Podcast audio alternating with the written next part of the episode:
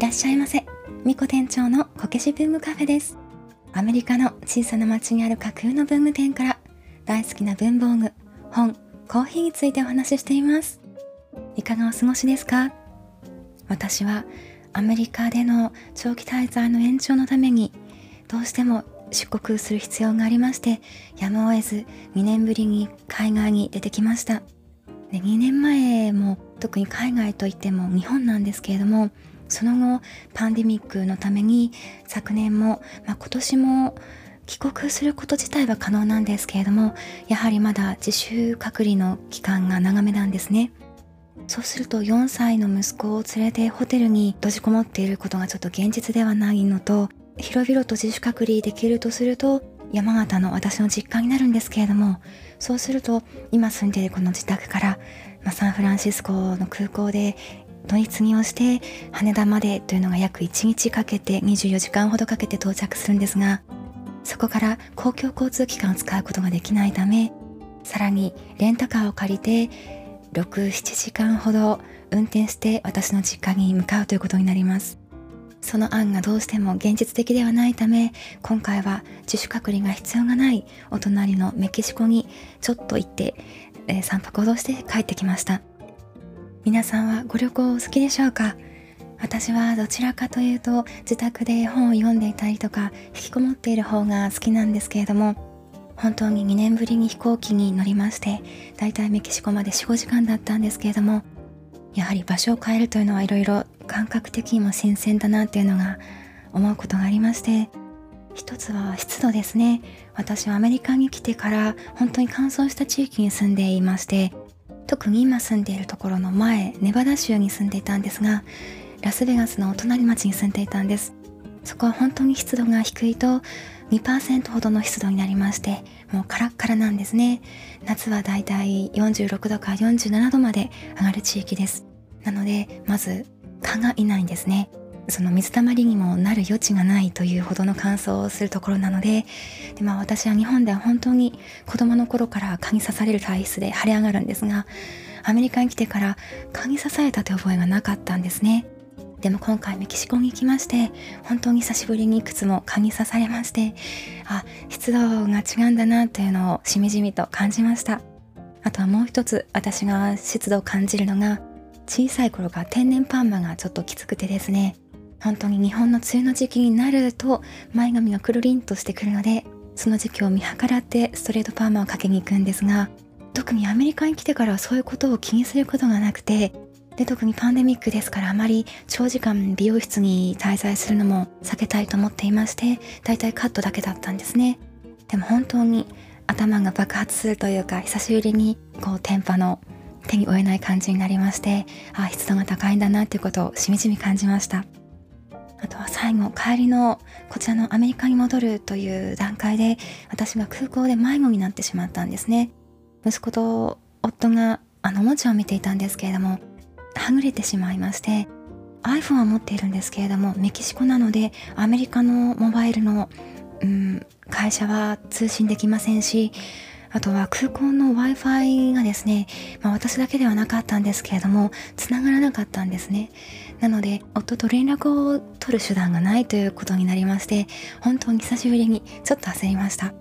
ただ幸い英語は通じますので、発着便について検索して、どこのゲートということが分かれば、夫とどちらにしろ出発までは落ち合うことができるというふうに分かっていたので、まあ、そこまでパニックはならなかったんですけれども、もしこれがギリシャ語など私が全くわからない言語の地域で迷子さらに誰にもつながらないっていう状況だったらさぞかしもう本当に怖いというか焦っただろうなというふうに久しぶりにそんな感覚になりましたただその本当に何にもつながっていないという感覚が久しぶりで、まあ、常にもう iPhone さえ持ってればどこにでも世界につながっている状況ですからその感覚も新鮮に感じましたあとはもう一つ印象的だったのが、えー、行きと帰りのパイロットさんのアナウンスなんですね。行きの方もですね、最初皆さんお客さんがシートに座られてからちょっとトラブルがあるというアナウンスだったんです。ただ2、3分で解決するのでお待ちくださいということだったんですね。で結局は2 3 0分ほど待つことになりましてで、まあ、パイロットさんが遅れて申し訳ありませんでもこれから皆さんが行かれるビーチは真夜中まで空いてますので全く問題ありませんレッツゴーっていう感じで本当に 軽くって、まあ、日本だったらこれないなと思いながらお聞きしていたんですけれどもただ周りのお客さんはやんややんやと拍手をしてとても楽しそうだったんですが、まあ、アメリカなのでやんややんやとは言ってなかったんですけれどもさらに帰りの飛行機ではですね皆様本日はデルタエアラインをご利用いただきまして誠にありがとうございました。今回のフライトを皆様がお楽しみいただけましたら大変嬉しいです。でももし今回のフライトお楽しみいただけなかったらこちらはユナイテッドエアライン509です。というふうにおっしゃったんですね。で私はえーと思っていや他者についてどうなんだろうってちょっとヒヤッとしたんですけれども。ただまあ周りのお客さんはやんややんやと大喜びだったんですけれども。まあ日本ではちょっとニュースにならなくても何か炎上しそうな感じだなというふうに思いながら、まあ、周りの様子も見ていたんですが、まあ、何事も楽しめる国民性というかこうジョークが通じるというのは生きやすいというか楽しそうだなというふうに思いながら様子を見ていました。その他にもですね、まあ、初めて行ったメキシコの国民性というんでしょうか。そういうことであるとか CPR 検査のもろもろであるとか、まあ、書類に関してもですね今回やはりパンデミックのことがあるのでいつもよりも隔離がないとしてもやはりちょっと通常よりは大変な感じだったんですけれどもそういうことを含めて旅に出るということはやっぱり発見であるとか気づき感じることが大きいなというふうに改めて感じました。ただワークシフトにもありましたけれどもその中では飛行機の旅が難しくなるというのは環境問題に関することだったんですね。なのでもうどんどんどんどんスカイプであるとかいろんなことを済ませるようになるだろうと、まあ、実際にはパンデミックの方でこのような状況になったわけですけれどもあとは2056という本だったかちょっと定かではないんですけれどもその本に書いてあったのはもうこれから環境問題がどんどんどんどん厳しくなってきてもう自然を楽しむために旅行にするという状況ではないだろうともうこれからはバーチャルリアリティの時代でそれでも済ませるというかそれでも十分楽しめる時代になるからそれを五感で感じる時代ではなくなるだろうというふうなお話を思い出しましてただやっぱりバーチャルリアリティでそれを体験するのと実際に感じるということのその違いについても今回思いを馳せたんですが旅ができる状況が長く続いたらいいなというふうに心から思いました。それでは今回のブックレビューなんですけれども著書名が経験ゼロから始める AI 時代の新キャリアデザイン。著者は石住智恵さん。パルアルトインサイト CEO AI ビジネスデザイナー。2010年にハーバードビジネススクールで MBA を取得した後、シリコンバレーの Google 本社で多数の AI 関連プロジェクトをシニアストラテジストとしてリード。その後、HR テック、流通系 AI ベンチャーを経て、パルアルトインサイトシリコンバレーで起業。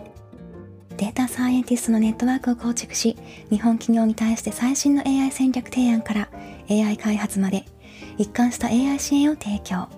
AI 人材育成のためのコンテンツ開発なども手掛ける。2021年4月より順天堂大学大学院客員教授 AI 企業戦略。発行は株式会社角川。2021年3月19日の発行になっています。私はこちらの本を手に取ったきっかけなんですけれども、フライヤーブックラボの中で、こちらの石角友愛さんと荒木さんの対談があったんですね。タイトルが仕事のアンラーニング、働き方を学びほぐす。まあ、実際はこちらの本を元にお話しされたわけではなくて、アンラーニングがテーマだったんですけれども、その対談の中で石角さんのそのご専門である AI シナジストであるとか、あとはデータを集めることの重要性なのですね。私が前聞いてこなかったような話があったものですから、あ、これは私はちょっと今読んでおかないとまずいかもしれないと思いまして、急いでその対談を聞きしながら Amazon で Kindle 版を購入しました。私がこちらの本を読んで印象的だったメッセージは、AI 人材に求められるスキルとエクササイズについてですね。それが獲得しておくべき6つの思考回路というものがあるんですけれども、その中の一つに転換思考というものがありまして、AI を使った成功事例からそこから何に応用できるかを考えるというエクササイズがあったんですね。その中に私にとって馴染みがある看護師をしていた時に、まあ、よく何度も聞いていた帝王切開の事例がありまして気になりました。もう一つは AI バイリンガルについてもともと自分が持っているドメインナレッジ、専門性ですね。それにプラスして AI を学んで使える人が活躍する時代が来るということでした。最初にお話しした転換思考からの帝王切開の事例なんですけれども、こちらは帝王切開というのは赤ちゃんが通常分娩での出産が難しい時に回復してお母さんのですね、あの中から取り出すという手術になるんですけれども、この手術が全体の、まあ、自然分娩と、まあ、帝王切開合わせたその100%のうち30%から40%を占めるということだったんですね。国によっても多少違いはあると思うんですけれども、その時に出血量を把握するということがとても大切なんですが、その出血したガーゼなどをですね、iPhone、iPad のカメラにかざしてアプリを起動させることで、その濃さや濃度から正確な出血量を把握できるという技術ということです。このアプリを使うことによって処置の遅れが34%減少してさらに、まあ、通常は先生方が目視によって大丈夫かどうかっていうのを、まあ、今まで把握されていたと思うんですけれども出血の検知が6%も上昇したということだったんですね。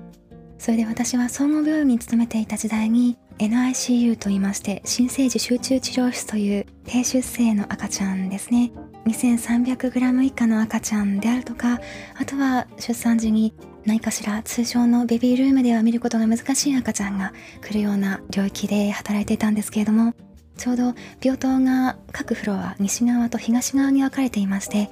私がいた NICU の隣が産科の病棟だったんです。それでロッカーが同じなんですね。なのでロッカーでお隣の産科の勉強会についてもこうロッカーに張り紙というんでしょうか。こういう事例があったから何月何日こういう勉強会をしますとか次どのようにあの改善とかつなげていけばいいのかというのを情報共有しますというようなお知らせが張り出されていたんですね。それで私が、まあ、いつも通り勤務を終えてロッカーに戻った時にその張り紙の中にその産科の手術の間に、まあ、出血が多かったお母さんのそのケースについて勉強会をしますという案内がありまして私はそこにお邪魔することがあの別病棟なのでなかったんですけどもお隣の、まあ、助産師さん看護師さんたちはこういうことを勉強されてるんだなという張り紙を眺めたことがちょっと印象的だったのでこの本を読んだ時に久しぶりにそのケースというか病院のことを思い出したんです。それでこの中に石積さんからの問いとしてもしこのような成功事例があったらこの場合はですねこのアプリ iPhone アプリでカメラをかざすだけで体積や面積など、まあ、濃さや濃度などですねもし計測できるんだったらどのようなことに活かせるでしょうというような問いがありまして私はもう病院看護師から長く離れていますが私がいた NICU というのは先ほどお話ししました低体重の赤ちゃんをケアするユニットなんですね。そこでは赤ちゃんがどれだけ成長しているのかというのをとても正確に知ることが大事なんです。ただ自分で自力で呼吸はできない周数であることが多いのでまあ本当に低体重の例えば 800g とか 900g とか 1000g 以下はちょっと厳しいんですけれどもそういう赤ちゃんはもう呼吸器人工呼吸器のその相関をしていますから動かすことが本当にリスクなんですね。なので本当に期間を空けてもう病棟でかなり人数を揃えて慎重に慎重に体重測定をするんですけれどももしこの iPhone をかざすだけで赤ちゃんの体重を測ることができたらどれだけ赤ちゃんにとって侵襲というかその負担が少ないだろうというふうに思ったんですね。あとはお食事中でしたらすみません。赤ちゃんのミルク、うん、栄養の量というのは例えば点滴もそうですけどイン入っていくことについてはもちろん細かく計測ができます。私たちが準備するので。ただそこから出ていく量についてですね。おしっこの量であるとかうんちの量であるとかそういうアートというふうに出ていくことも本当に本当に大事なんです。ただそれを計測する手段として今はちょっとわからないんですけれども当時は精密な測りを使っていました。なので計測前のおむつ小さいおむつなんですけれどもそのおむつの重さというのは、まあ、最初にもう頭に入っているので赤ちゃんがおしっこした後のそのおむつをはかりに乗せることでそのプラス分が赤ちゃんが出したおしっこであるとかあとはうんちの量ということになりますよね。そういった方法で計測するんですけれどもやはり誤差はあると思うんです。それが今後 AI でどんどんどんどん技術が加速していくことになるんであったらそれがもっと楽に把握することができるんではないかというふうにこちらの技術を見て思いました。もう一つは石積さんの対談の中にもありましたがデータという観点ではまあ、こちらの AI が進むことによってどんどんどんどんデータが蓄積していくでしょうからそうしますとその病院間はもちろんですけれども日本だけではなくって世界様々な病院でのデータが取れるということになりますからより患者さんにとって良い治療というものがどんどん共有される時代になるのかなというふうに思いましてそちらもとても楽しみだと思っています。そしてもう一つが AI バイリンガルについてなんですけれども今後はドメインナレッジ自分の専門性だけではなくって AI も一緒に使える人材が必要とされるということでした。本の中では例として哲学心理学を専攻してさらにコンピューターサイエンスを専攻する学生さんの例が出ていました。ボイシーのブックカフェで荒木さんと時々雑談される久保さんという方がいらっしゃるんですけれどもその久保さんがこの対談の後に石角さんとお話しした中でこれまでは大学で4年間勉強したことが40年活かせるそれで稼いでいけるという時代だったけれどもこれからは4年勉強したことが4年間しか活かせないというお話をされていましたというお話がとても印象的だったんですけれども私が思い浮かべたのは身近な例として夫だったんですね。夫は大学で4年間建築を学んでいましてただ今ではマネージメント側に回っていますので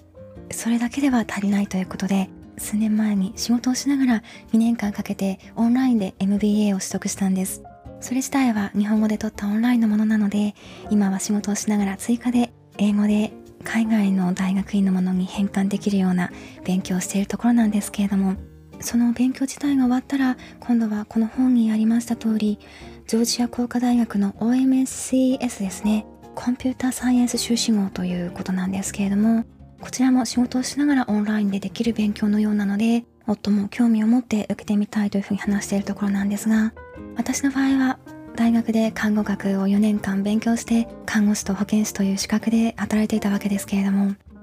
私は現場から離れて長いので今すぐ何に活かせるかということがちょっと思いつかないんですけれどもこういった勉強をすることで先ほどの NIC の話ではないですけれども医療と何か関わるような仕事につなげていくことも楽しそうだなというふうに読んでいました。これから AI がどんどん発達すると聞きますとこれまでの仕事がなくなるなどちょっと危機感を煽るようなことも多く目にしてきたんですけれども私はこちらの本を読んでこれまで細やかに気を配る必要があった。例えば先ほどのあの出血の話もそうですけれどもそういったものが AI の技術によって随分楽になることでこれまでの負担が減るのはもちろんもっと創造的なことができるような印象を持ったので未来がとても楽しみになっているんですけれども皆さんはいかがでしょうか？これから AI 技術が発達してどんなことを叶えたいとかあるいはその AI 技術を使ってどんな役割を担いたいなどありますでしょうか？これでブックレビュー終わりにしようと思います。長くなってしまいました。閉店までお付き合いいただきましてありがとうございました。またのご来店お待ちしています。みこ店長でした。